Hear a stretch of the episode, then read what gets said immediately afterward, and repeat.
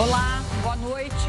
Russos e ucranianos terminam nova reunião sem acordo, mas Putin promete cessar fogo a partir de amanhã em cinco corredores humanitários que levam as cidades da Ucrânia, mas principalmente a Rússia e a Belarus. Boa noite. Enquanto isso, Estados Unidos e União Europeia debatem sanções ao petróleo russo. O preço do barril, referência na Europa, atinge o maior valor desde 2008.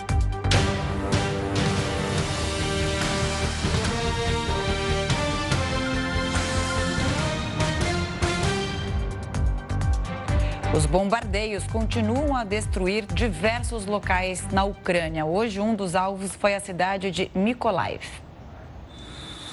O bombardeio ocorre um dia após as tropas da Ucrânia expulsarem os russos dos limites da cidade. Mykolaiv tem um dos três maiores portos da Ucrânia e fica no caminho das tropas russas. Intensos bombardeios também foram vistos na cidade de Kharkiv. Apesar do combate, o local ainda permanece em mãos ucranianas. Outra região atingida foi a vila de Orenka, no subúrbio de Kiev. Por lá há relatos de moradores que foram bombardeados por mísseis. Casas, jardins e veículos ficaram destruídos. Mais de 3 mil pessoas viviam na aldeia, mas cerca de 600 se mudaram para um abrigo na vila ao lado. Já na cidade de Irpin, onde uma mulher e duas crianças morreram bombardeadas no final de semana, cerca de duas mil pessoas conseguiram deixar a área. Moradores tentam fugir para Kiev por uma estrada que passa por uma ponte derrubada.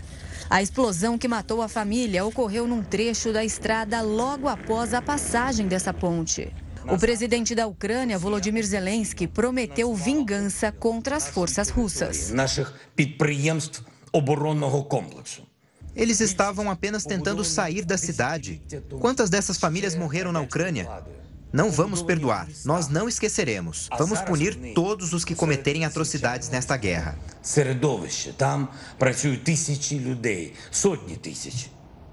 E o preço do barril de petróleo se aproximou hoje dos 140 dólares. A escalada no preço acendeu o alerta no mundo. O mundo olhou com atenção para o preço do petróleo. O valor chegou a se aproximar dos 140 dólares por barril e fechou o dia em 123 dólares. É o maior valor registrado desde 2008. O preço do produto disparou após a guerra e as sanções contra a Rússia. Se por um lado americanos e europeus tentam sufocar a economia russa, por outro, os governos buscam alternativas para fontes de energia. O primeiro-ministro da Itália, Mário Draghi, visitou a Comissão Europeia e se reuniu com autoridades do Catar para buscar novos parceiros comerciais. E compensazione a tutela de cittadini. Temos que nos livrar da dependência do gás, petróleo e carvão russos. Eu sei que concordamos com isso. Da dependência do gás russo. O chanceler alemão Olaf Scholz alertou nesta semana que as sanções impostas à Rússia podem colocar em risco a segurança energética de toda a Europa. A Alemanha era o principal parceiro comercial do governo de Vladimir Putin antes do conflito militar. Já o presidente dos Estados Unidos, Joe Biden, ainda não decidiu se vai proibir as exportações de petróleo da Rússia, que é o principal fornecedor dos americanos. Em uma coletiva nesta tarde, a porta-voz da Casa Branca afirmou que o país busca alternativas e vai negociar a compra de petróleo com o Irã, Arábia Saudita e a Venezuela, países que já foram criticados anteriormente pelo governo americano. Enquanto o mundo busca novos parceiros comerciais, o presidente da Ucrânia, Volodymyr Zelensky, pediu que sejam aplicadas novas sanções à Rússia. Zelensky apelou para que o mundo se recuse a comprar petróleo de Putin. A Organização dos Países Exportadores de Petróleo tenta manter a estabilidade do preço. O secretário-geral da OPEP afirmou que, mesmo que a Rússia saia do mercado, o fornecimento de petróleo está garantido.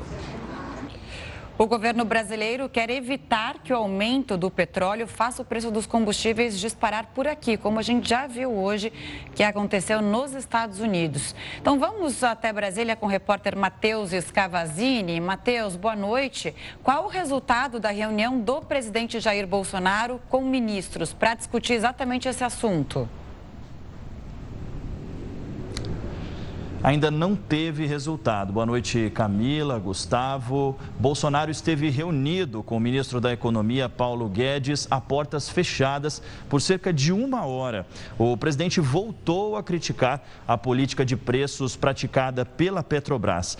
Atualmente, o valor é determinado com base no preço do barril do petróleo em dólar no mercado internacional. Após o encontro, o ministro da Economia, Paulo Guedes, ainda se reuniu com o ministro-chefe da Casa Civil, Ciro Nogueira, para alinhar os discursos da ala econômica e da ala política do governo. A expectativa é que novas reuniões aconteçam ainda sobre o assunto. Camila Gustavo. Obrigado pelas informações, Matheus. Um forte abraço, uma ótima noite. Vamos ver então mais detalhes sobre o preço do barril do petróleo, que atingiu o maior valor em 14 anos.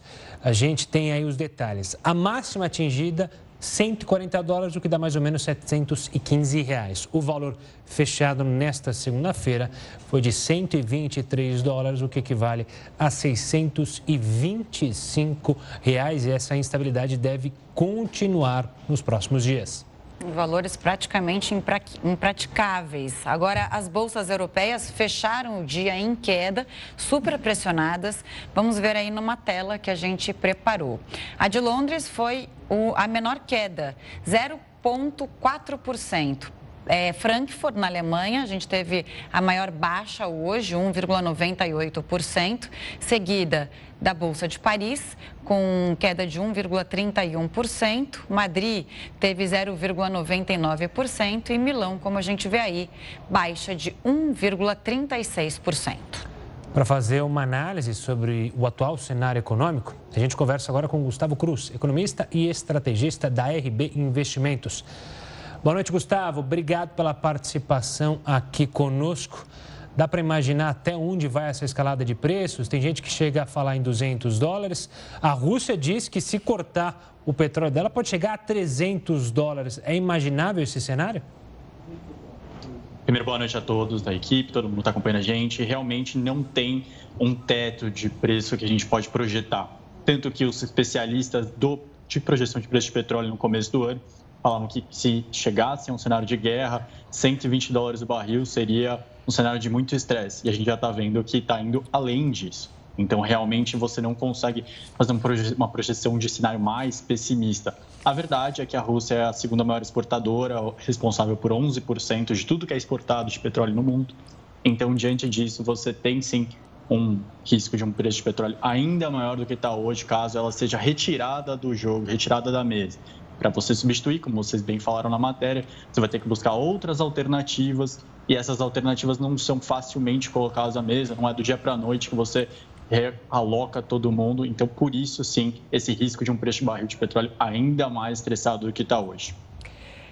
Oi, boa noite da minha parte também. Queria falar sobre essa possível proibição à importação de petróleo por parte dos Estados Unidos. É, isso é viável ou é uma alternativa que gera só uma pressão é, em relação ao preço do petróleo no mercado internacional? Viável é, de fato, vocês você permite que você existe a possibilidade que você consiga ver é, outros países, até outros que estavam sob sanções, como vocês mencionaram, como por exemplo a Venezuela foi conversado nesse final de semana. Então seria viável e você tem até apoio nos Estados Unidos, tanto dos democratas com a agenda eco-friendly, a agenda de diminuir a questão de combustíveis, quanto também dos republicanos que querem a, apoiar a produção local americana. Então, dos Estados Unidos existe sim um cenário viável onde você chegaria nessa proibição de importação de petróleo vindo da Rússia. Gustavo, qual é a ligação dessa instabilidade do petróleo com uma palavrinha que tem aparecido bastante no noticiário internacional e, obviamente, aqui no Brasil, a estagflação? Por que, que os economistas, vocês economistas, estão começando a citar esse termo? Bom, eu entendo que todo mundo que está acompanhando a gente, qualquer seja o produto que você consuma, não importa o quanto mais é, próximo do corretamente do, em termos ambientais você queira ser, ele é transportado para onde você compre via combustíveis. Então, muitas vezes dessa parte, combustíveis fósseis. Então, por mais que você queira ter uma agenda mais para o meio ambiente, ainda a gente é muito dependente de, de petróleo, de combustíveis fósseis. Então, por isso que você fala em estagflação, porque quase tudo indiretamente leva um pouquinho de petróleo, um pouquinho de combustíveis no seu preço. Quais sejam os produtos que você consiga pensar aqui que você consome no seu dia a dia, ele tem esse elemento petróleo, esse elemento combustível por trás. Então, o produtor, o cara que faz o transporte, ele está com esse, essa preocupação, vendo esses preços subirem e vai repassar e, por final, vai chegar no consumidor final. E na parte de, de estagnar, porque se você tem uma escalada de preços, a população fica com seu orçamento mais apertado, seja em qualquer parte do mundo, e acaba consumindo menos atividade, enfraquece com todo esse cenário conturbado. Gustavo, eu queria fazer uma pergunta básica para a gente entender em que nível a gente tem a crise do petróleo hoje em dia, né? Já era uma preocupação antes da guerra na Ucrânia e agora as atenções se voltam completamente para a produção de petróleo no mundo. A gente tem uma demanda mais alta nesse momento, uma menor produção, ou a produção continua a mesma e o que há é o risco, de repente, da Rússia parar de importar para países importantes. É, a Rússia, que a gente sabe, tem uma produção, uma venda mundial de 10% é, é, muita coisa, ela é responsável por bastante coisa, né? Muita gente dependente dela, principalmente Europa, Estados Unidos. Então, eu queria entender exatamente é, qual é hoje a situação dessa crise e como fica o Brasil nessas. Perfeito. Eu entendo que você tocou em dois pontos importantes. O uhum. primeiro, da questão da demanda. A gente vem da pandemia, onde, logo no primeiro momento, a demanda enfraqueceu globalmente, tudo parou. E agora a gente está no momento de reabertura global, de população vacinada pelo mundo consumindo mais, e com isso as economias estão praticamente juntas, crescendo ao mesmo tempo, acelerando. Desde o final do, ano, do segundo semestre do ano passado para cá, a gente tem uma atividade mais aquecida, o que, como a gente acabou está conversando aqui, acaba consumindo mais petróleo, seja diretamente ou indiretamente, seja via combustíveis, seja via produção industrial, enfim, consome mais. Então a demanda está em uma alta importante. Por outro lado dessa, da oferta, exatamente, se a, você tira a Rússia, você proíbe, se você isola a Rússia do mercado de petróleo global, você está retirando uma parcela muito relevante da exportação. Você está falando que você vai retirar mais de 10% de tudo que é exportado do mundo do dia para a noite se todo o globo chegasse a um acordo de isolar a Rússia, o que não é tão provável. Provavelmente o que vai acontecer é que um ou outro país pode até chegar a esse nível crítico, mas ela vai direcionar para outra parcela e pode se rearranjar. Pode ser que alguém que que estava importando de, da Arábia Saudita vai importar menos da Arábia Saudita, mais da Rússia, e a Arábia Saudita enviar mais para os Estados Unidos, para a Europa. O que deve acontecer é essa dança das cadeiras sobre quem exporta para quem ao longo do, dos próximos meses, se chegar nesse cenário mais de crise ainda, essa crise se agravar ainda mais. Até... E para o Brasil, perdão, não, desculpa, é, pode continuar. Não, pode continuar. É, só não, perdão. E para o Brasil é relevante porque a gente, aqui no Brasil, 30% do que a gente consome é importado. E existe, então, essa pressão de preços que são dolarizados. Então, se o preço está mais alto, acaba que sim, a gente tem que pagar mais caro para os nossos combustíveis, ah, para andar de carro, para os alimentos que são transportados a combustível ficam mais caros também. Então, o Brasil mesmo que a gente sempre fale mesmo que o Brasil é uma economia mais fechada, ele ainda tem efeitos diretos e indiretos dessa escalada de preços. É, não, eu só queria fazer um comentário em relação à produção né, e, e a, ao comércio internacional. Hoje, os Estados Unidos já estariam falando com Venezuela, como você disse, com Irã e Arábia Saudita. Então, quer dizer, pode haver uma compensação disso.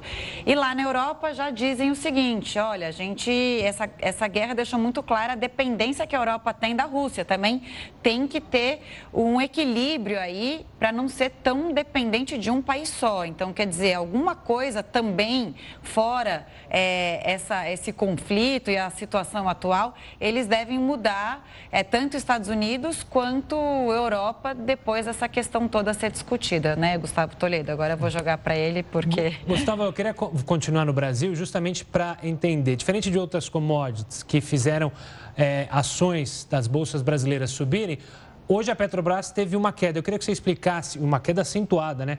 Por que, que isso aconteceu e o medo da intromissão, da intromissão política na gerência dos preços? Eu entendo que um exemplo bem didático, talvez, seja comparar com a Vale, que é uma empresa que também está vendo o seu preço principal do minério de ferro subindo agora com essa crise e está subindo, está em alta o preço da ação, porque ela não tem uma interferência governamental, não tem uma interferência do, da política no seu preço. Se o preço está subindo, ela vai vender realmente mais caro, vai lucrar mais. A Petrobras é um pouco diferente. Ela tem sempre esse risco do que, que o governo vai permitir acontecer com sua política de preços. Não precisamos ir muito longe para lembrar de governos interferindo bastante, exigindo um subsídio muito grande e fazer uma defasagem, né, uma diferença entre o que é praticado internacionalmente de preços de combustíveis e o que é praticado aqui no Brasil. Isso fez com que a Petrobras tivesse prejuízos gigantescos e realmente chegassem a níveis preocupantes. Então, o que o investidor está mandando de recado hoje? Bom, a movimentação que a gente está observando diante dessa defasagem cada vez maior é que a gente está achando que o risco está se agravando para a Petrobras não repassar preço e, e, chegar numa alternativa onde ela assuma seu, esse prejuízo sozinha. Então, por isso que ela sofre mais. É exatamente um cenário comparável. Você tem o preço de petróleo e de minério de ferro subindo, duas empresas brasileiras gigantes que se beneficiariam desses, desses pontos, mas a Vale sobe, a Petrobras cai, porque a Vale depende simplesmente das, do que for decidido internamente para lucrar ou não com esse aumento de preço, e a Petrobras não. Gustavo, é bom lembrar né, que quando a gente vai pelos preços praticados no mercado internacional, quando tem queda, aqui também cai. É que a gente não está vivendo uma época de queda nenhuma praticamente. Né? Esses preços não são, não são reajustados desde janeiro desse ano e agora é, o governo tenta discutir alguma medida para segurar o preço do combustível principalmente depois da invasão à Ucrânia. E aí tem algumas, é, algumas medidas sendo estudadas. Uma que a ala política quer, a outra que a ala econômica quer, mas nenhuma decisão foi tomada. Aí eu queria entender o seguinte: essa conta hoje paga pelo consumidor dessa defasagem, quer dizer, que não existe, né? Mas é, há o aumento no mercado internacional e aí esse preço é repassado para nós consumidores. Em caso de mudança, essa conta vai ser paga por quem? É pelo governo? É pela Petrobras? Bom, perfeito. Como você mencionou, é, é, de novo, o Brasil ele não teria, a Petrobras não teria a capacidade de trazer o, é, o consumo de todo mundo. Se, se tivesse direcionar só para o que a Petrobras refina aqui dentro, ainda faltaria 30%. Então, correria-se o risco de desabastecimento. E como você colocou, em 2016, por exemplo, o preço do petróleo estava lá embaixo. E isso foi repassado positivamente. Os preços estavam mais baratos para todos. Então, existe sempre esse, esse, esse, dilema sobre quanto que a Petro, qual vai ser a política de preço da Petrobras. Por isso que chega na sua pergunta final. Quem que assume esse prejuízo? É a Petrobras? É a população via governo, porque lembrando, o governo em si, ele não produz nada. O dinheiro é da população via impostos, via estatais, e isso vai trazer sim a conta ou com um aumento de impostos posterior, ou via, pedir, é, via uma, um mecanismo de arrecadação maior com emissão no, no mercado, que também fica mais caro para o governo.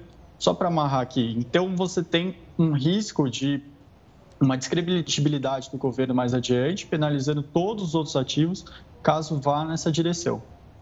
Gustavo, um componente importantíssimo para o preço do petróleo, da gasolina aqui no Brasil é o dólar. Na última semana, a gente teve algo que surpreendeu ao grande público, eu imagino que a vocês economistas até que não, ao olhar a conjectura econômica, mas com o dólar caindo. A tendência para os próximos dias com esse conflito é do dólar cair? Óbvio que é uma pergunta complicadíssima, né? Se você soubesse se o dólar ia subir ou não, provavelmente seus clientes estavam maravilhados com isso. Mas, de qualquer forma, a tendência do dólar nessa instabilidade é manter aquela queda que estava, é, voltar a subir? É, como você analisa esse cenário?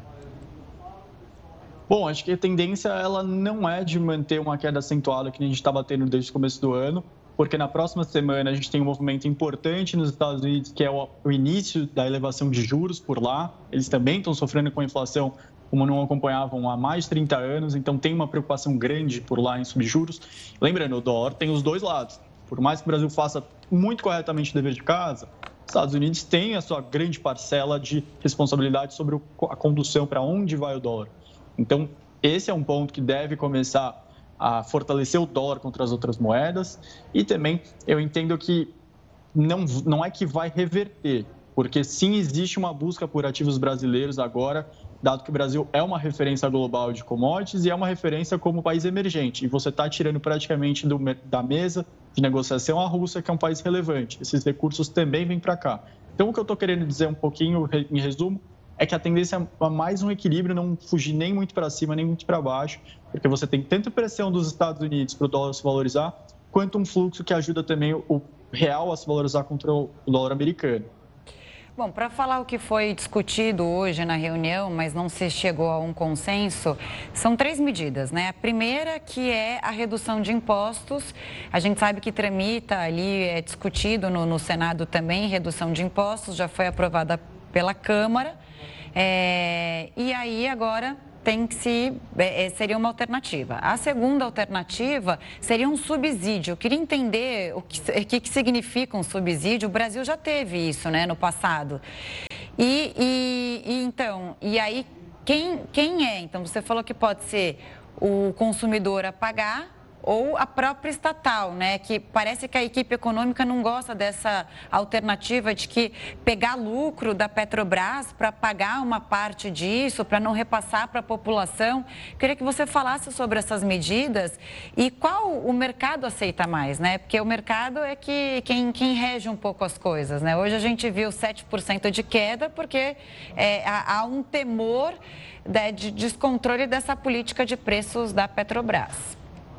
Eu vou começar pela parte final. O mercado ele, ele faria uma leitura positiva se fosse algo parecido com a greve dos caminhoneiros, quando foi sinalizado pelo governo da época que seria algo bem transitório, bem passageiro, que até o final do ano, praticamente alguns meses depois, tudo se voltaria ao normal. E isso foi, e era um governo que tinha uma credibilidade com o mercado, o mercado entendeu que era isso mesmo que aconteceria, e dito, feito, tudo bem, não teve tanto estresse. Agora, o risco, que eu acho que hoje foi bem incorporado no preço da ação, é algo parecido com quando eu tenho uma discussão sobre reajustes de salários de um ou outro servidor, que na verdade isso vira uma herança para os governos futuros. Então, esse foi o temor maior do mercado, que fosse implementada uma política nova de interferência na, na, nos preços praticados pela Petrobras e que isso ficasse, independente de quem ganha a eleição no final do ano, como uma herança que não é uma das melhores adiante. Então, esse é o descontentamento do mercado. Voltando à primeira parte sobre o que é a parte de subsídio, como que a Petrobras pode ser utilizada, pode ser a população. A Petrobras deu um lucro recorde no final do ano passado e ela vai enviar mais 30 bilhões de reais para o governo em termos de dividendos esse ano, então tem recursos. Só que mesmo assim, a defasagem, o preço do petróleo está subindo tanto, que foi nosso começo de conversa aqui, que mesmo esses recursos não seriam suficientes para você anular tudo que está subindo. Ainda assim, necessitaria do governo emitir mais é, títulos com o mercado, pedir mais dinheiro para o mercado, para que não tivesse que repassar nada para a população na bomba de combustível quando ele for parar o carro para abastecer. Então, veja como existe sim uma, um, uma preocupação legítima do governo de tentar é, identificar. E tem um outro ponto.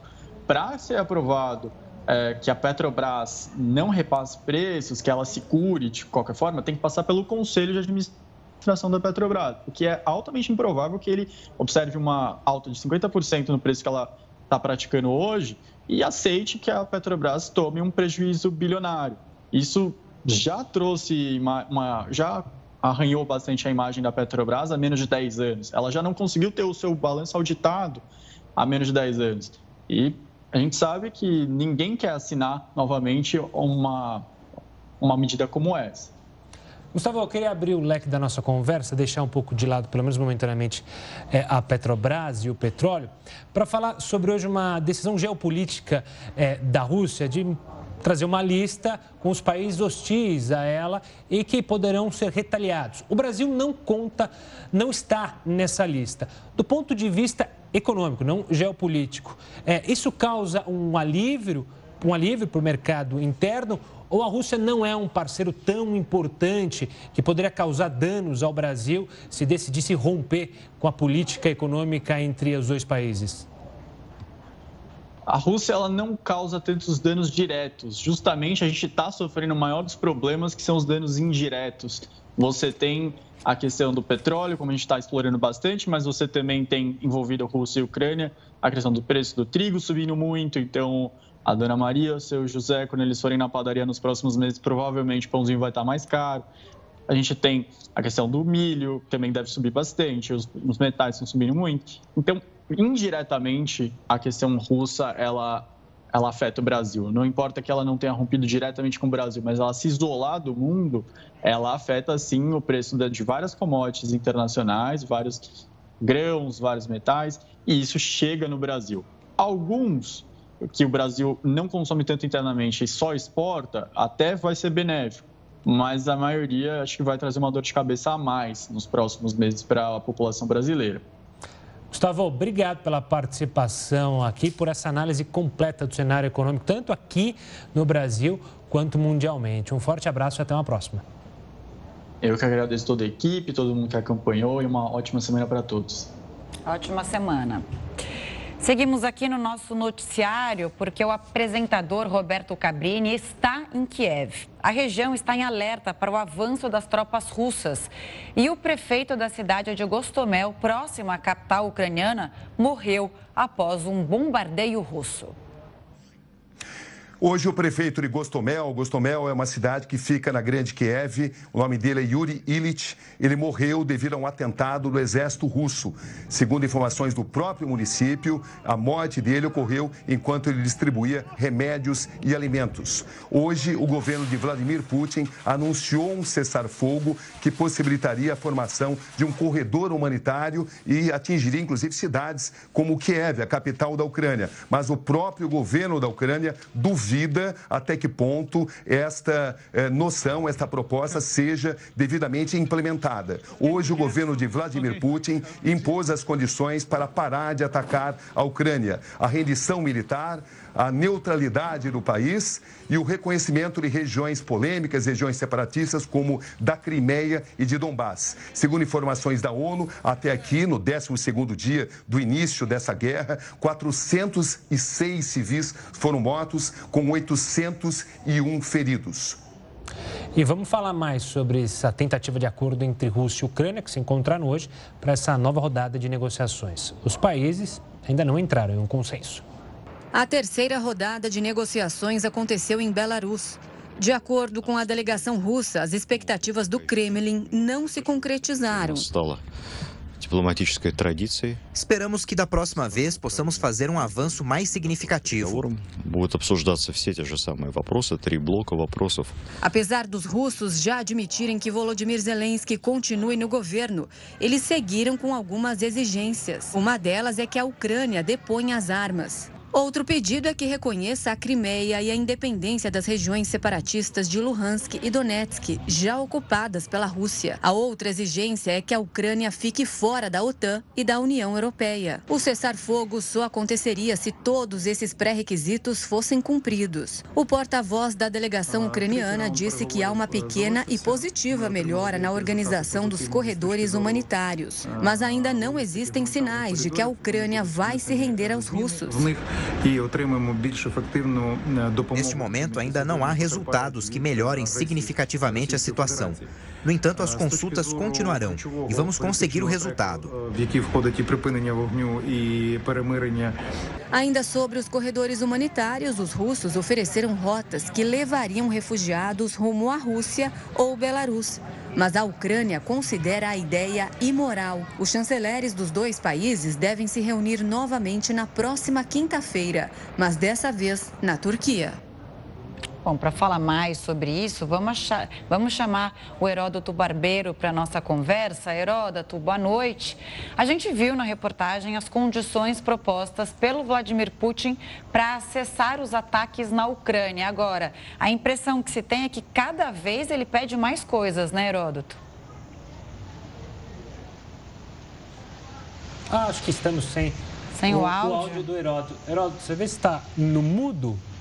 Às vezes acontece, a gente esquece de ligar o mundo. Agora sim. É verdade. Viu como vocês já se conhecem? Desculpa Imagina. a nossa falha. Desculpa a nossa Às vezes falha. acontece. Ao vivo é isso, né, Herói? É raro, mas é acontece é muito, né? É que eu estava economizando a bateria aqui do. É bom, é bom. Você ouviu mas, minha olha, pergunta, Tem duas né? coisas. A gente uh, uh, contar um pouquinho mais para o pessoal entender um pouquinho melhor. Essa negociação que a Rússia está impondo à Ucrânia é como se você negociasse com alguém com revólver na cabeça do cara. Esse é um ponto. Segundo ponto é o seguinte: a gente acabou de mostrar aí cenas da população, novamente, população civil, sendo ah, atirada pelos russos. Amanhã, Camila, é o Dia Internacional da Mulher. Olha! E acho que a comemoração no mundo inteiro vai ser em cima das mulheres da Ucrânia. Porque nós mostramos já diversas vezes aqui no jornal aquela quantidade imensa de pessoas que estavam fugindo para a Polônia, para a Eslováquia, etc., e a maioria esmagadora de mulheres e crianças, porque os seus maridos, seus namorados, seus filhos ficaram para lutar lá. Então, eu acho que esses são dois pontos a ser considerados. Outra coisa que eu queria explicar para o pessoal que nos acompanha em casa. Qual é o nome do país que está atacando, que está invadindo? Ou que está fazendo uma operação especial, como diz o Putin? É a Rússia? Não. O nome do país é Federação Russa. Dizer, e o que quer dizer isso? Quer dizer o seguinte: que a Rússia é um dos países da Federação Russa. Essas regiões que a gente acabou de, de contar aí, elas seriam agregadas à Federação Russa como pequenos países submetidos à Federação Russa, cuja matriarca, cuja mãe é a Rússia. Então, quando a gente explicou agora há pouquinho, falou de, da Crimeia, falou daqueles dois estados ali na fronteira, eles, eles querem que a Ucrânia reconheça a independência deles. Presta atenção. Não é que eles querem que a Ucrânia reconheça a anexação deles pela Rússia. Na, na prática, isso vai acontecer. Mas diplomaticamente soa mal isso. Politicamente soa mal. Então o que, que eles querem? Que a Ucrânia reconheça a independência da Crimeia e daqueles outros dois estados. Aí depois eles, livres, leves soltos, aderem à Federação Russa e serão mais três estados sob a Federação Russa. Isso precisa se entender. Não fica complicado para a gente entender.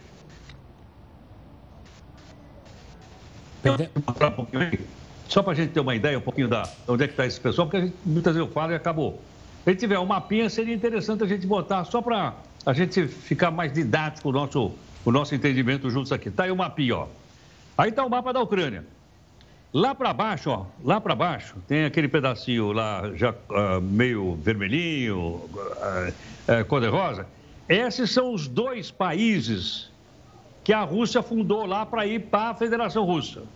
Mais para baixo, aquele branquinho ali, ali é Crimeia. Então ele está vendo, do lado direitinho dele está escrito Mar de Azov. Do lado esquerdo é o Mar Negro. Ali é pertinho da, da Turquia, por isso que a, a negociação vai ser na quinta-feira na Turquia.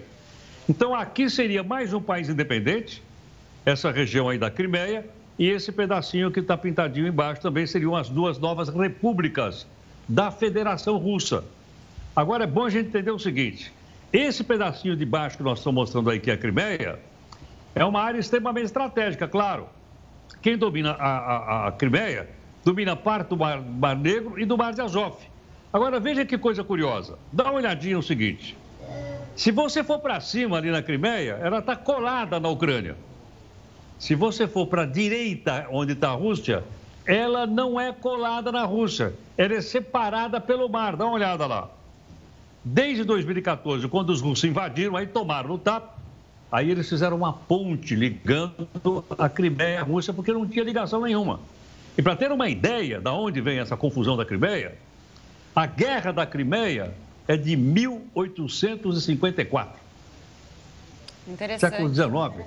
Época do Dom Pedro II aqui no Brasil, gente.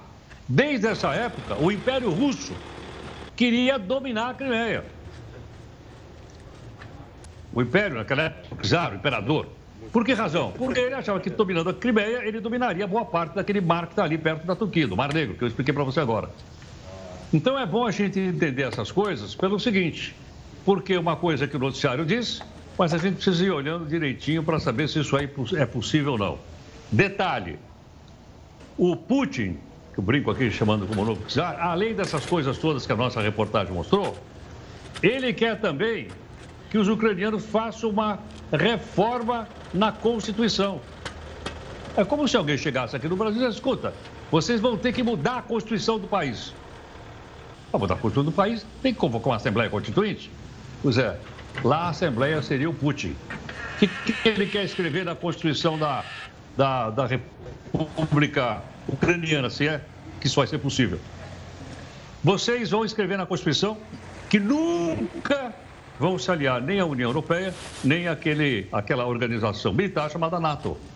Por isso é que eu disse no começo dessa nossa conversa que essa negociação toda que a gente montou, infelizmente, é como se você estivesse negociando com uma arma apontada para a sua cabeça.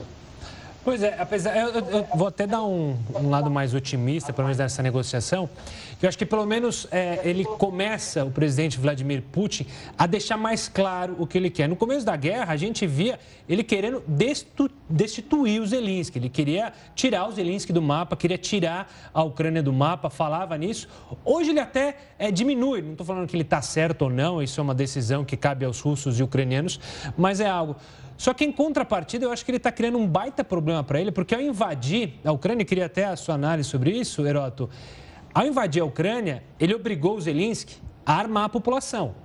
O presidente Putin fala que há grupos neonazistas. Se há grupos neonazistas, como de fato há, não é, da magnitude que ele imagina, esses grupos terão armas. Armas pesadas que foram recebidas. Então, ele está ajudando a armar justamente os grupos que ele não queria que se armassem. É, você vê como é complicado. Uma invasão pode criar outros problemas futuramente naquela região, né, Heroto? Sem dúvida. Agora, mais uma coisinha, Gustavo. Os russos achavam que o homem ia correr, né? A hora que a gente batesse o pé, ele ia correr. Aí o cara disse o seguinte: não, eu vou ficar. Se vocês vierem aqui, em vez de ver as minhas costas, vocês vão ver a minha cara. Ou seja, ele me lembra um outro personagem, sabia ou não? Qual? Ele me lembra um outro personagem que assumiu e disse: Olha, nós estamos aqui em guerra com os alemães e a única coisa que eu tenho para oferecer a vocês é morte, suor e lágrimas. Estou me referindo ao cara que segurou as pontas contra o nazismo, chamado Winston Churchill. É. Heródoto, eu queria tirar uma dúvida com você, usando o seu mapinha. Vamos ali, só pelo Opa. que você explicou hoje, tem como colocar uma mapinha do Heródoto aí? Olha, como, você, como você explicou hoje, então, parece que o Putin, isso está ficando mais claro, ele quer conquistar essas áreas que dão acesso para o mar. Aquelas é, duas cidades que são as separatistas, que ele até é, proclamou auto é, independentes e tal, né? Ele mesmo proclamou isso e tal, que era ali por onde começou o conflito, né? É né, naquela Donetsk e Luhansk. Aquela, aquela área que, que está em listado ali, é, ele já tem, então ele não está se interessando tanto. Agora o foco dele é para essas cidades que estão no mar? É, na verdade são duas regiões. São dois, dois pedaços, são duas regiões. Como ela está coladinha, esse, essa, marca, essa, esse, esse lado vermelhinho, está coladinho na Crimeia, como ele já tomou a Crimeia, ele ficaria com três países aí para ele. A Crimeia mais os dois que você citou. Tá. Então ele dominaria completamente esse pedaço do mar, do mar, do mar Negro e do Mar de Azov. E os três seriam incorporados à chamada Federação Russa ainda teria saída para o Mar Negro. Era importante, ela não tem saída para outro mar se não for por aí, pelo Mar Negro. Ela tem, ela tem regiões ainda que teria condições de sair, mas ela perderia uma boa parte do seu litoral, olha aquela parte vermelhinha, ela perderia inteira, e embaixo, onde está a Crimeia, ela já perdeu. Ainda assim, se houver paz, ela teria alguma saída para o Mar Negro mas perderia uma boa parte do seu litoral. E é bom frisar, né, como é estratégico a saída para o Mar Negro, porque é um mar de águas quentes, comparado, obviamente, à saída que a Rússia tem enorme para o Mar Ártico. Apesar de não ser um mar aberto, ainda precisa do controle ali da Turquia no canal. De qualquer forma, logística, para logística russa é super importante, né, Heroto? Exatamente. Então vamos ver como é que a gente agora entende que a Rússia não é um país.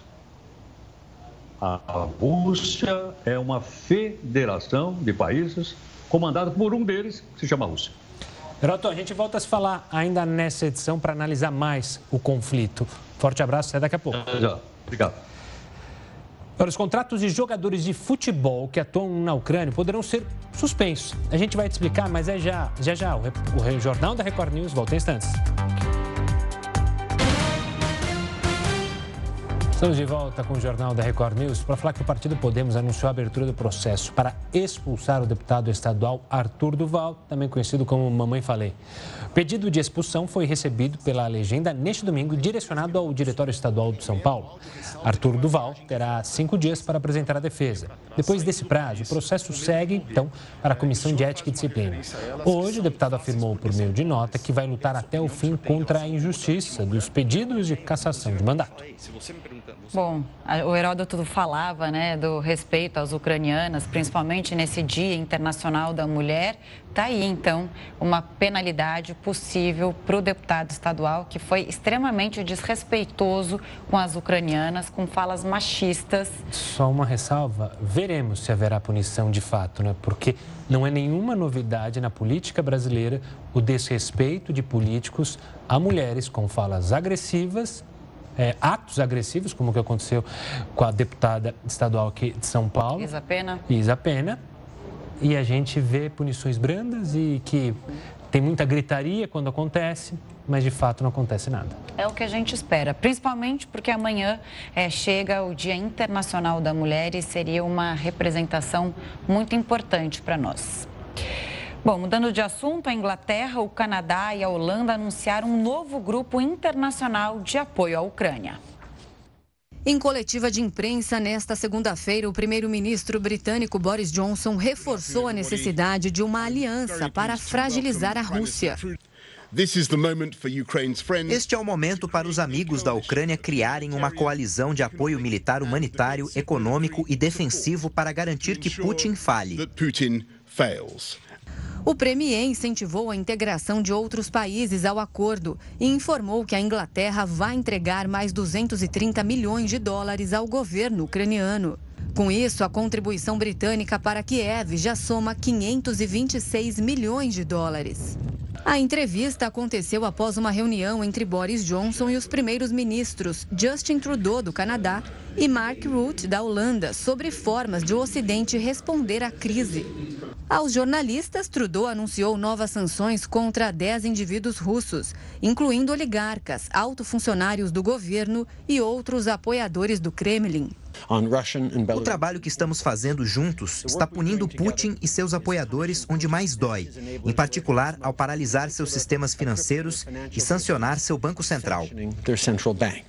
Já o primeiro-ministro holandês destacou o desejo de reduzir a dependência europeia do petróleo e do gás da Rússia, mas alertou sobre o perigo do continente ter o fornecimento prejudicado. Obviamente, há muito debate acontecendo sobre sanções energéticas. E aqui não devemos cometer um erro. Nós temos que garantir que elas não gerem riscos incontroláveis para o abastecimento de energia nos países europeus, incluindo a Ucrânia.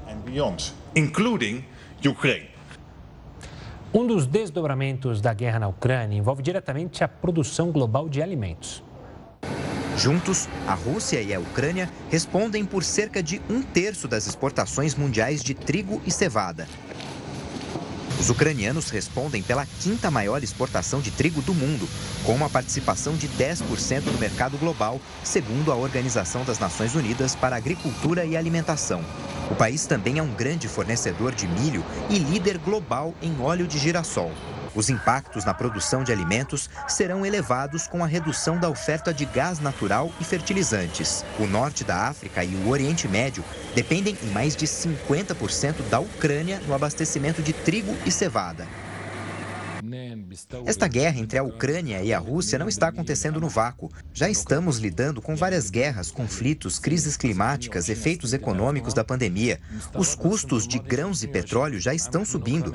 Então a guerra veio no pior momento, disse o economista-chefe da agência Programa Alimentar Mundial. فالتاثر اكيد حيتاثر كثير بهذا الموضوع Os violentos bombardeios comprometem a infraestrutura e isso afetará a capacidade da Ucrânia de exportar os grãos, tanto para o mercado interno quanto o externo. As exportações serão reduzidas a um fio, sendo uma ameaça ao abastecimento mundial de alimentos. A ONU alertou que o Mar Negro desempenha um importante papel no sistema alimentar global, já que os países da região exportam 12% das calorias alimentares comercializadas no mundo. E 40% das exportações de trigo e milho da Ucrânia vão para o Oriente Médio e a África, que já sofrem com a fome. A ONU ainda ressalta que a escassez de alimentos e os aumentos de preços podem levar à agitação social.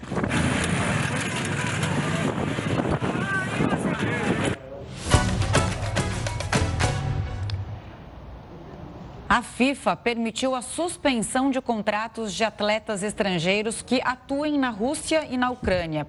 Eles podem jogar por outras equipes como um empréstimo, pelo menos até junho. Cada clube pode assinar com até dois jogadores. Atualmente, 13 brasileiros jogam na Rússia e 31 pertencem a clubes ucranianos, inclusive aqueles que já conseguiram retornar ao Brasil. E a Rússia não enviou nenhum representante à Corte Internacional de Justiça. O Jornal da Record News volta com essa e outras informações em instantes. Estamos de volta para falar que a Rússia planeja corredores humanitários com cessar-fogo temporário a partir de amanhã.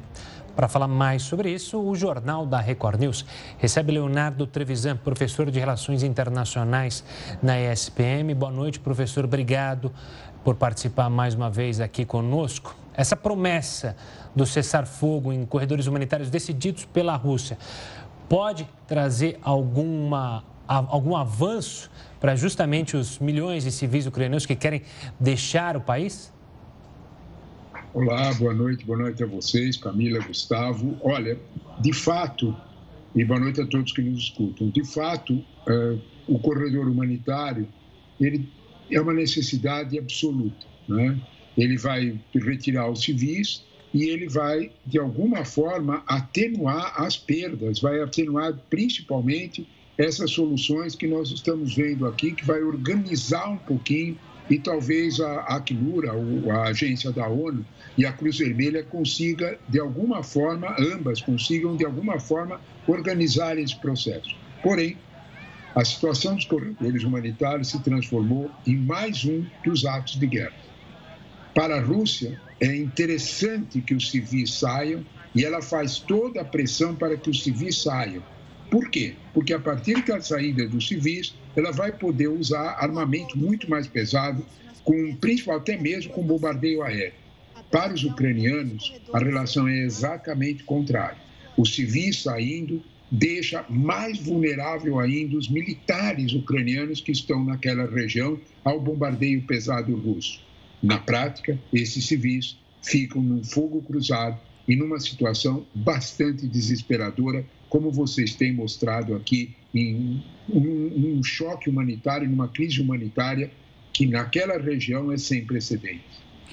Professor, ainda falando sobre essa questão dos civis, né? Vamos ver se ele primeiro respeita o Putin, esse corredor humanitário, pelo menos cinco, que ele está dizendo que vão estar em funcionamento a partir das quatro horas da manhã do horário de Brasília, se não me engano. É, vamos ver se ele respeita, que no final de semana ele tinha feito um acordo para que as pessoas saíssem em segurança e não foi isso que a gente viu durante o final de semana, pelo contrário, né? Cenas muito tristes, famílias morrendo morrendo é, em ataques, as, as, as pessoas desesperadas para deixar para trás todo aquele terror dessa guerra bem sangrenta. É, agora, essas fragilidades que o senhor trouxe são novidades. Como é que fica essa questão dos civis, né? É, eles devem sair, deixar essas áreas que são muito perigosas, mesmo por esses corredores humanitários que vão ser feitos a partir de amanhã, supostamente? Olha, Camila, primeira coisa que nós temos é proteger o civil inocente que tem a sua casa, a sua vida completamente destruída por uma guerra que sequer ele sabia que ia acontecer. Né? Em todas as guerras, geralmente os civis que não estão em combate são aqueles que mais sofrem, são os que mais padecem os horrores da guerra, não é diferente. Aquela cena que você descreve daquele morteiro que atingiu aquela família é algo assim absolutamente tocante para quem for. Né? Porém, né, de algum modo, é, nesse contexto, no contexto desse, desse quadro da guerra, os civis precisam ser retirados. Se nós olharmos os outros procedimentos que a Rússia já teve, vou lembrar dois, né? vou lembrar o caso da Síria e vou lembrar o caso da Geórgia. Nos dois procedimentos, a Rússia teve o mesmo comportamento. Né? Ela esperou a retirada dos civis, organizou essa retirada, pressionou por essa retirada, e à medida que os civis saíram, de fato, a situação ficou muito grave. Eu acho que é um pouco este o sentido daquilo que fala, que falou o presidente francês Emmanuel Macron. Aquela frase que me preocupou muito, preocupou a todos. O pior ainda está por vir. Provavelmente, Macron falava exatamente desta situação, né? de civis que estão numa armadilha, que estão atrapados em uma situação do qual eles não podem sair e provavelmente a Rússia não esperará muito tempo para os bombardeios aéreos.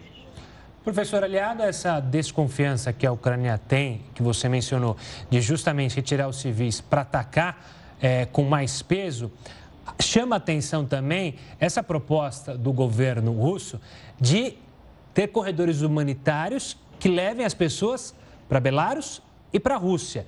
O presidente Zelensky até criticou, dizendo: não vão porque vocês virarão reféns do governo russo. Olha, é, essa proposta, né, é, nem, ela recebeu um, um, vamos dizer desta forma, um julgamento de alguém que até ninguém esperava. O presidente Macron, que tem se apresentado como uma espécie de eh, articulador da paz, perdeu a paciência e definiu essa proposta de cinismo hipócrita e moral. Hoje já está. Né? Não foi de graça. Né? De fato, você numa guerra como essa, oferecer um corredor humanitário para que as pessoas que têm uma visão ocidental, que moram nesse contexto, saiam ou para Belarus, né, que é um aliado russo, como todos conhecem, do presidente Lukashenko, se, é, ou para Belarus ou para a própria Rússia, é de fato uma, uma, uma proposta que é impossível de ser levada a sério. Né? Então, é, é evidente que a Rússia, nesse contexto, está, obviamente, pressionando para a saída desses civis como um aviso que é o que o presidente Macron já fez, de que o pior está por vir, que os bombardeios serão intensificados. E aí oferece essa saída. É evidente que isso aqui, de algum modo, que nesse processo, de algum modo, será muito difícil que os civis ucranianos concordem com isso. Professor, o senhor está tocando nesse assunto dos bombardeios aéreos, é exatamente por causa da presença dos civis? Então, eles não estão intensos até aqui, essa parte da guerra, porque senão é, é, o Putin podia matar muitos civis e ele pode ser penalizado com essa história, como a gente viu hoje já discutindo a questão é, da morte dos civis, né, pelo Tribunal da, de Haia Internacional. Mas, e outra coisa, quem quer negociar, para a gente analisar um pouco o que pode é, está é, movendo Putin nesse momento, né? Depois de 12 dias de invasão. Quem quer negociar flexibiliza ali as suas condições. E a gente está vendo o contrário, cada vez ele pedindo mais coisas e piorando os ataques, deixando eles mais violentos. Então, qual é a avaliação que você faz de, de, dessas duas situações? Olha, a tua primeira pergunta, Camila, é uma pergunta interessante porque ela, ela levanta uma questão que é muito concreta, não é? Qual é o comportamento que nós vamos fazer quanto ao acirramento da guerra? É? O que é que vai ser feito quando o, o, os civis e todo esse processo ficar para a, a, o, o, agravamento do, dos combates e do bombardeio aéreo? O que você perguntou, por que, que Putin não ataca o mundo aéreo? Por duas razões. A primeira delas é porque, como vários analistas internacionais já apontaram, de cada três de cada três russos, dois deles têm um parente, um amigo ou um irmão morando na Ucrânia. Eles têm vínculos, são povos muito próximos que, que por milênio estiveram mais, mais uh, entrosados. Não podemos esquecer que praticamente 35%, quase 40% da população ucraniana fala russo. O próprio presidente Zelensky, ele, ele vem de uma família russa, ele fez, uma, ele fez um discurso em russo há, há dois dias atrás para comover a população russa. Há vínculos. Qualquer bombardeio muito sério que vitime muitos civis na, na Ucrânia, Putin terá que dar uma explicação para esse, para a sua própria população, bombardeando um povo, um povo que ele diz ser seu co-irmão. Este é o primeiro ponto. Uhum. O segundo ponto, que é muito importante, é aquilo que nós já temos visto algumas vezes, né? A entrega de mísseis ar-terra das nações amigas à Ucrânia, um armamento moderno, pode evitar esses bombardeios. Você vai me perguntar. Então, se você tirar os civis, os bombardeios com os mísseis não alivia os bombardeios, mesmo com os civis? Não. Porque provavelmente antes dos civis chegarão a artilharia pesada. Né? É este o ponto. Contra a artilharia pesada não há missa. Né? De alguma forma, a, a, situação é muito grave em torno dos civis e não há à vista nenhuma possibilidade. A tua segunda pergunta, né? o que quer Putin? Né? O que, como é que vai agir Putin num quadro como esse que nós estamos acompanhando neste momento? Né? Aí nós temos que ter muita clareza que Putin tem absoluto domínio da situação. Quando nós olhamos o mapa com alguma calma, nós vemos o crescente, uma, uma, um fogo de barragem, um domínio cada vez mais crescente, uma onda de domínio russo sobre a Ucrânia, amarrando alguns bastiões de resistência. É o exemplo de Kiev. Mas quando você olha para isso, há, uma, há, um cerco que está se fechando. Uhum.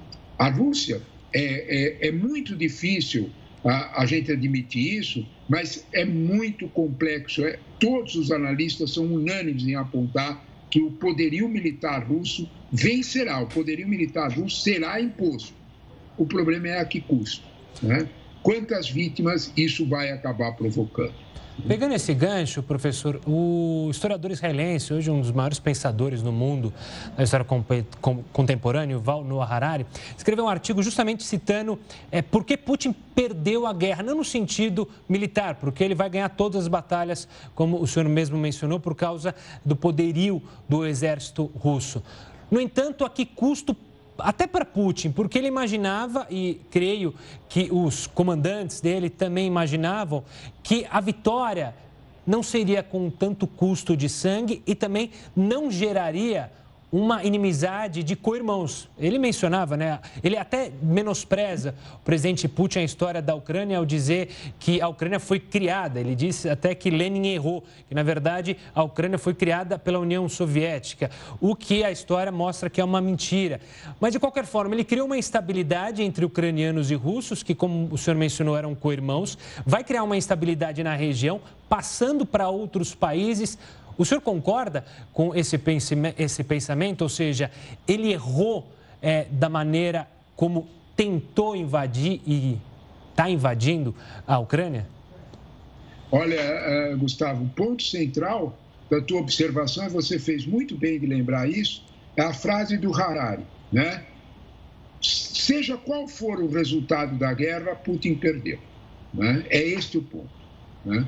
Porque, de alguma forma, Putin tem, do ponto de vista dele, vamos imaginar, vamos, vamos conversar uma linguagem mais moderna, uma linguagem de marketing, né? Putin tem um dano de imagem que é muito difícil de ser resolvido, de ser sanado, de ser interrompido, né? Ele tem a sua imagem absolutamente associada a uma decisão que ele, que o Estado-Maior russo fez um cálculo errado, supondo que seria instantânea, que seria questão de horas o domínio da Ucrânia. Lê do engano. Né? Isto não quer dizer que a Rússia não vai ocupar e não vai vencer o combate. Vai. O problema está a que custo. Segundo ponto, que é o que está na questão de Harari. Né? esta guerra, do jeito que ela é feita, com o celular e as redes sociais transmitindo a cada minuto, essa guerra está perdida. há de alguma forma uma constatação internacional de que a Ucrânia é vítima. Seja qual for a pretensão de Putin, ele vai arcar com este problema. É claro, e é possível que alguns me digam, olha, a visão realista em, em, em relações internacionais aponta que não, isso não adianta, que os fortes vencem e os fracos perecem. Ok, isso é verdade, sempre aconteceu na história. Não antes do celular, não antes da rede social. A rede social fez, de alguma forma, um julgamento desse processo. E esse julgamento, sem dúvida nenhuma, não é favorável à Rússia. E agora vem a questão central: e aos seus negócios. Este é o ponto. E só pra... A Rússia não está perdendo apenas do ponto de vista da imagem e, principalmente, do ponto de vista, talvez, de, de contexto internacional. Ela está colocando em risco a continuidade e, na prática, ela talvez diminua a, a quantidade dos seus fregueses. Qualquer negociador, qualquer negociante, qualquer empresário, o dono da nossa padaria que nos serve aqui, sabe que ele não deve perder freguês. E é disto que nós estamos falando. Putin está arriscando exatamente aquela economia de mercado que ele tanto preservava há algum tempo atrás. E só completando, um dado também interessante que o Harari traz é como o sentimento de pátria na Ucrânia vai crescer, porque a pátria, a história de um país, é justamente surge em casos como esse. Então, é quando soldados numa ilha é, xingam russos a se manter, então, no local. É quando o presidente não deixa o país, fala: não, vou ficar aqui, não preciso de carona, preciso de armas.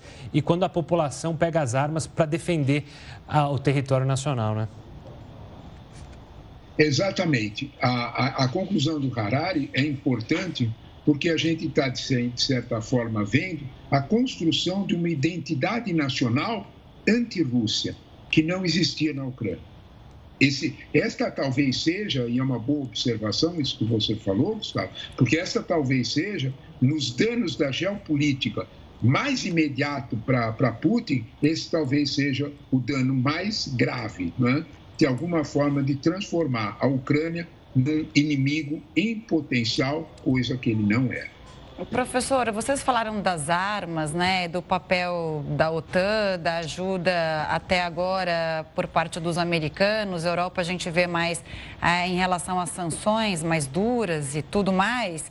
Agora, vamos olhar para o Zelensky. Ele é, está sendo visto como um herói pela nação, a nação que luta para defender o seu país, assim como ele para se manter no poder, diferentemente do que a gente viu ali no Afeganistão, né, que o, o presidente saiu logo é, ao sentir a ameaça de controle pelo Talibã.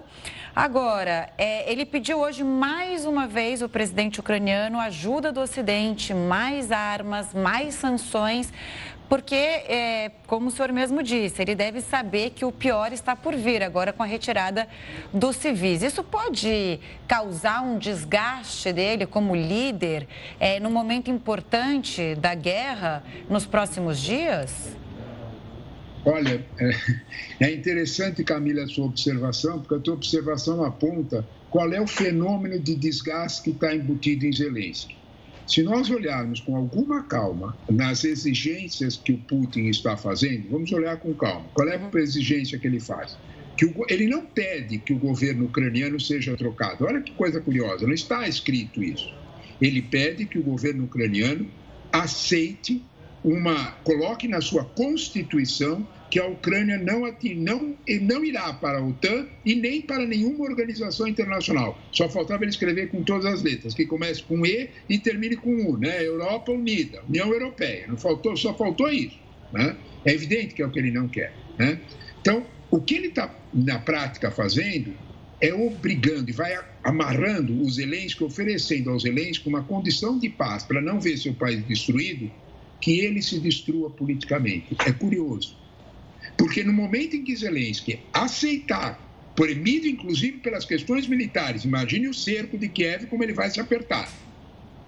Premido por essas questões, no momento em que Zelensky aceitar isso, a população ucraniana, pela sua primeira parte da pergunta, pela pergunta que o Gustavo fez do Harari, que confia nele vai dizer: bom, fomos traídos. Ele aceitou a pressão dos russos. E a ideia desse processo vai se, de alguma forma, desidratar, diminuir. É este o risco que está embutido nas propostas de Putin para a paz. Quando você fala da paz, ele não está falando da paz, tem uma vírgula depois da paz, depois de não entre na troca de presidente. E não sou eu que vou obrigar vocês a trocar. Vocês vão trocar pelo desgaste político que eu estou impondo ao, ao atual governo. Não é de graça, não, não nos enganemos que Putin não é um inocente e muito menos ele deixa de ser um estrategista político bastante eficiente para os seus objetivos. Depende do jeito que a gente olha para esses objetivos. Professor, então o que o senhor quer dizer é que essa guerra, infelizmente, já está praticamente ganha para a Rússia pelo poderio militar e por toda essa estratégia de desgaste que o Putin fez. Agora, a Rússia sai perdendo, se a gente olhar a parte econômica e também de desgaste, que o Putin não vai sair como um líder forte, nacionalista, como ele gostaria, até porque a população está nas ruas contra ele, né? É, então, é mais ou menos essa leitura que a gente faz agora. Olha, é, Camila, se a gente pudesse fazer uma aposta, na aposta do meu coração, provavelmente do seu e do Gustavo, nós gostaríamos muito de estar falando exatamente o contrário do que nós estamos falando. Né? Nós gostaríamos de ter um, um, uma, uma um, bom, para primeiro passo de guerra, nenhum de nós gostaria de ter a guerra. Né? Nós gostaríamos que tivéssemos sentado. Né? Porém, Putin não age a partir, Putin a maioria dos países agem a partir da busca dos seus interesses, dos interesses nacionais. Putin está só cuidando disso. Pouco importa quantas vítimas isso vai custar. É neste processo, quando nós olhamos para este processo, e aí a aritmética nos ajuda, o exército ucraniano é um quarto do efetivo do exército russo. E todos nós sabíamos que era impossível para a União Europeia ou mesmo para os Estados Unidos qualquer socorro à Ucrânia, porque a Ucrânia não pertence à OTAN. Putin sabia disso perfeitamente. Artigo 5 do Estatuto da OTAN. Qualquer país atingido, todos os outros podem defender, desde que ele seja da OTAN. É este o ponto. Claro. É esta a questão. Então, de alguma forma, quando nós olhamos para este quadro, é a constatação que você faz. Mas, eu repito, que provavelmente Harari esteja certo. Né?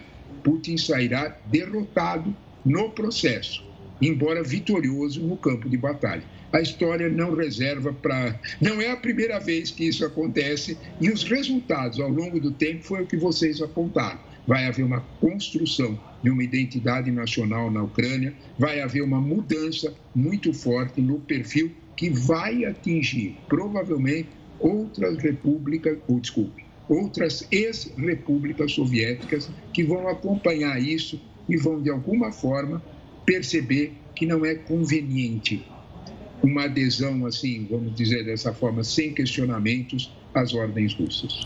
Professor, muito obrigado pela participação e pela análise aqui conosco no Jornal da Record News. Um forte abraço e até uma próxima. Obrigado a vocês. Boa noite aos dois. Muito obrigado. Boa noite, professor. O Kremlin divulgou hoje uma lista de países considerados hostis à Rússia. De acordo com a principal agência de notícias do país, estão nessa lista governos que aprovaram sanções contra Moscou, como Estados Unidos, Canadá, Reino Unido, países da União Europeia, além, claro, da própria Ucrânia. O Brasil ficou de fora. Apesar de não punir a Rússia, o governo brasileiro se posicionou contra a invasão da Ucrânia, e isso no Conselho de Segurança da ONU. O Banco Mundial aprovou um pacote de 723 milhões de dólares ou 3 bilhões e meio de reais para a Ucrânia. A quantia inclui doações de cinco países, incluindo Reino Unido e Dinamarca, e um financiamento paralelo do Japão. A gente volta a falar com Heródoto Barbeiro. Heródoto, a gente estava falando dos corredores humanitários aqui, né? Eu queria que você falasse historicamente como funcionam esses é, corredores humanitários. A gente viu que a Rússia é, não respeitou o corredor humanitário formado para esse final de semana e agora promete um cessar-fogo para que as pessoas consigam fugir ali por uma área que não vai supostamente ser bombardeada. Camila, a gente tem um mapinha de novo aí ou não? Opa, tem sim. Vamos Sempre botar tem. no ponto aqui. É, eu acho que fica mais fácil a gente entender se a gente olhar no mapinha. Vamos colocar o nosso mapinha para o pessoal acompanhar. Está aí o mapa da Ucrânia. Veja o seguinte. Do lado direito do mapinha está a Rússia. Do lado direito da, do mapinha tem a Polônia, tem a Eslovênia, tem a Hungria, que são países da Europa Oriental, mas são países que fazem parte da União Europeia. Tá? Muito bem. Qual é a rota de fuga eh, humanitária que os ucranianos querem? A rota para a esquerda. Eles querem sair, mas eles querem sair para a esquerda do mapinha, tá vendo? A Polônia lá em cima tem mais de um milhão e meio de, de ucranianos na Polônia, fora o pessoal que está chegando nos outros países estão de lá. Mas não é isso que os russos queriam. A rota humanitária russa era para a direita. Ou seja, era para pegar o pessoal da Ucrânia para que eles fossem para a Rússia. E, consequentemente, o Putin tem dito que a Rússia e a Ucrânia é um país só, que a língua é um só, que a Rússia... Esse, essa foi a jogada. Então a jogada era pegar um milhão e meio de pessoas, colocá-la na Rússia. E você está vendo, ó, o pessoal fugiu da, do governo da Ucrânia e veio correndo se atirar aqui nos braços da mamãe Rússia. Foi isso que aconteceu. Por esse motivo é que as rotas de fuga foram bombardeadas. Quando os russos perceberam que o pessoal está fugindo para o Ocidente e não para a Rússia, eles começaram o bombardeio. Aí deu novamente, o pessoal correu tudo de volta para as cidades e foi objeto hoje de uma nova rodada de negociações que a gente já mostrou aqui no jornal. É provável que os russos agora entendam o seguinte: então deixa o pessoal sair. Quem quiser ir para a Polônia, vai. Quem quiser ir para a Rússia, vai. A maioria esmagadora está indo em direção ao Ocidente e em direção à Polônia. Agora, assim, mas por que, que os ucranianos estão tão preocupados com isso? Porque tem um, um evento histórico aí, Camila. Aí é o seguinte: na época do Stalin, o ditador soviético, a Ucrânia sofreu uma, uma invasão e milhões de, de ucranianos, milhões, foram atingidos e foram tirados da Ucrânia e mandados para a Rússia. Morreram mais de 3 milhões de ucranianos na senha do Stalin. Então eles estão apavorados, achando que esse genocídio, que a palavra correta é genocídio, poderia acontecer novamente. Por isso o pessoal está tentando fugir para o Ocidente. A gente mostrou estações de trem como essa, todo mundo querendo fugir para o Ocidente e ninguém quer ir para a Rússia. O pessoal tem o direito de escolher para onde quer ir. Aí está o pessoal chegando na Polônia. Tá certo. Relator, a gente vai acompanhando, lógico, durante nossa programação, hoje ainda, durante a madrugada com a Renata Caetano e também durante todo o dia de amanhã para ver como é que vai funcionar ou como é que funcionarão esses corredores, essa nova é, tentativa aí de retirar civis. Um forte abraço, a gente volta a se falar amanhã. Amanhã cedinho eu estou aqui com o pessoal de Araraquara. Exato, dando um show na cobertura. Até mais, Heroto. Boa noite, Heroto. Tchau, tchau. Olha, ucranianos treinam para proteger o patrimônio cultural do país. A gente volta com os detalhes já já. A Força Aérea Brasileira enviou hoje o avião que vai resgatar brasileiros que fugiram da guerra na Ucrânia e também levar mais de 11 toneladas de alimentos e remédios. A gente conversa agora com a Tatiana Monteiro, fundadora do Movimento União BR, responsável por arrecadar as doações. Tatiana, bem-vinda ao nosso programa para falar de uma coisa e uma ação muito importante nesse momento. Queria saber como foi a realização e como vocês conseguiram é, juntar tanta coisa para conseguir mandar para a Ucrânia. Boa noite. Primeiro é um prazer estar com vocês, Camila e Gustavo. Obrigada aqui pela oportunidade do espaço. Nós somos um movimento nacional, apartidário, voluntário, a ponte entre quem quer doar e quem precisa de ajuda. Com o objetivo de salvar vidas, deixar assistencial e legado, a gente tem feito isso durante a pandemia inteira, já apoiando mais de 16 milhões de pessoas por todo o país. É, quando surgiu essa oportunidade de realizar essa articulação e logística, que foi esse o papel principal do União BR, a gente se prontificou a apoiar toda a arrecadação de alimentos. Os alimentos, quem quem foi a pedido do Itamaraty e das Nações Unidas, que custeou esses alimentos. Esses alimentos, o que, que eles são? 11 toneladas, 400 mil refeições de alimento desidratado. São comidas desidratadas, sopas e risotos, que contêm verduras, proteínas e que a gente tem costumado usar nas nossas causas urgentes. Usamos muito agora na Bahia, em Petrópolis, Maranhão, Minas. Ele gera uma economia de gás, é uma coisa efetiva, rápida, prática e nutritiva. É realmente um alimento especial para essa parte da catástrofe. É, então, a gente ajudou nessa articulação e na logística, tanto na parte terrestre quanto na parte aérea. Foi uma articulação, assim, extremamente de urgência, no meio do carnaval, em 30 horas, foi o período entre o pedido ser realizado pelas Nações Unidas, que custeou isso, e a gente ter feito essa entrega na base aérea de Guarulhos. Tatiana, uma boa noite da minha parte. Obviamente que essa foi uma ação de emergência e de velocidade, né? Pegar carona no avião que vai buscar os brasileiros lá na Ucrânia. Eu queria saber se existem outros projetos eh, ou já se pensa em, outra, em outras articulações é, na necessidade de mandar mais ajuda humanitária lá para a Ucrânia e para as regiões próximas que estão recebendo esses é, é, ucranianos, refugiados, buscando auxílio e ajuda? Olha, a gente, essa articulação de agora foi uma articulação emergencial e muito rápida que a gente fez através da Latam, do programa Avião Solidário, e da Luna Express, que nos ajudou na parte terrestre a gente está entendendo como está funcionando as entregas na ponta e como vai ser essas próximas 48 horas dessa distribuição. A entrega vai ser feita na Polônia, através das embaixadas e conduzida né, pelo Itamaraty e as Nações Unidas. Dito isso, a gente pensa sim e avalia em próximos embarques. É, estamos estudando como vai funcionar essa evolução, como vai ser feita essa entrega, o trabalho sendo feito na ponta, mas existe sim essa vontade de a gente fazer novos embarques. Tá certo, a gente ouviu aqui no Jornal da Record News a Tatiana Monteiro, que está mandando uma ajuda humanitária para a Polônia, né, ajudar os refugiados, uma ação social que é mais do que necessária nesse momento. Obrigada pela participação, até uma próxima, bom trabalho. Obrigado, Tatiana. Muito obrigada, boa noite. A Rússia não enviou nenhum representante à Corte Internacional de Justiça de Haia. A audiência sobre os ataques russos ocorreu após uma denúncia da Ucrânia. A Ucrânia processa os russos por uma suposta violação da Convenção para a Prevenção e a Repressão do Crime de Genocídio. O representante ucraniano lamentou a ausência da delegação russa na audiência que aconteceu no Palácio da Paz, sede do tribunal em Haia, na Holanda. Ele também pediu que a decisão seja tomada de forma rápida.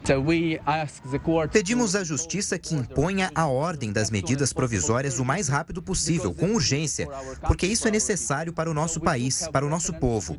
Esta é uma questão de vida ou morte para os nossos cidadãos ucranianos.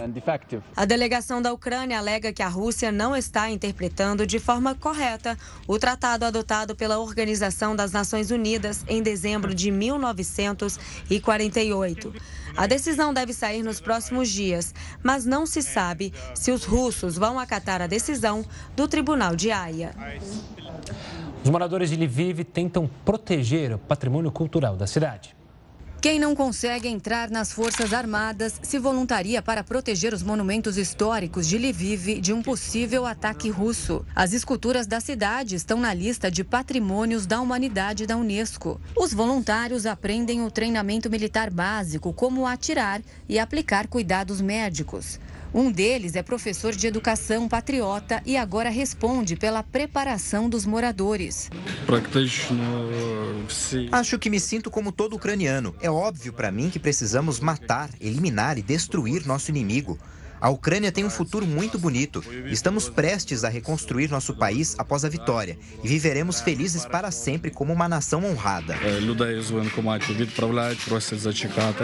As estátuas são cobertas com lonas, espumas e tecidos resistentes a incêndios. As doações foram feitas por benfeitores e empresas de construção. Os museus da cidade passaram a guardar os monumentos. Em uma catedral, um altar de madeira do século XIV, recentemente restaurado, foi desmontado e colocado sob proteção, assim como aconteceu na Primeira Guerra Mundial. A situação agora é que a Ucrânia tem militares suficientes, mas ninguém sabe como será o amanhã. E eu quero estar pronto para ir para a guerra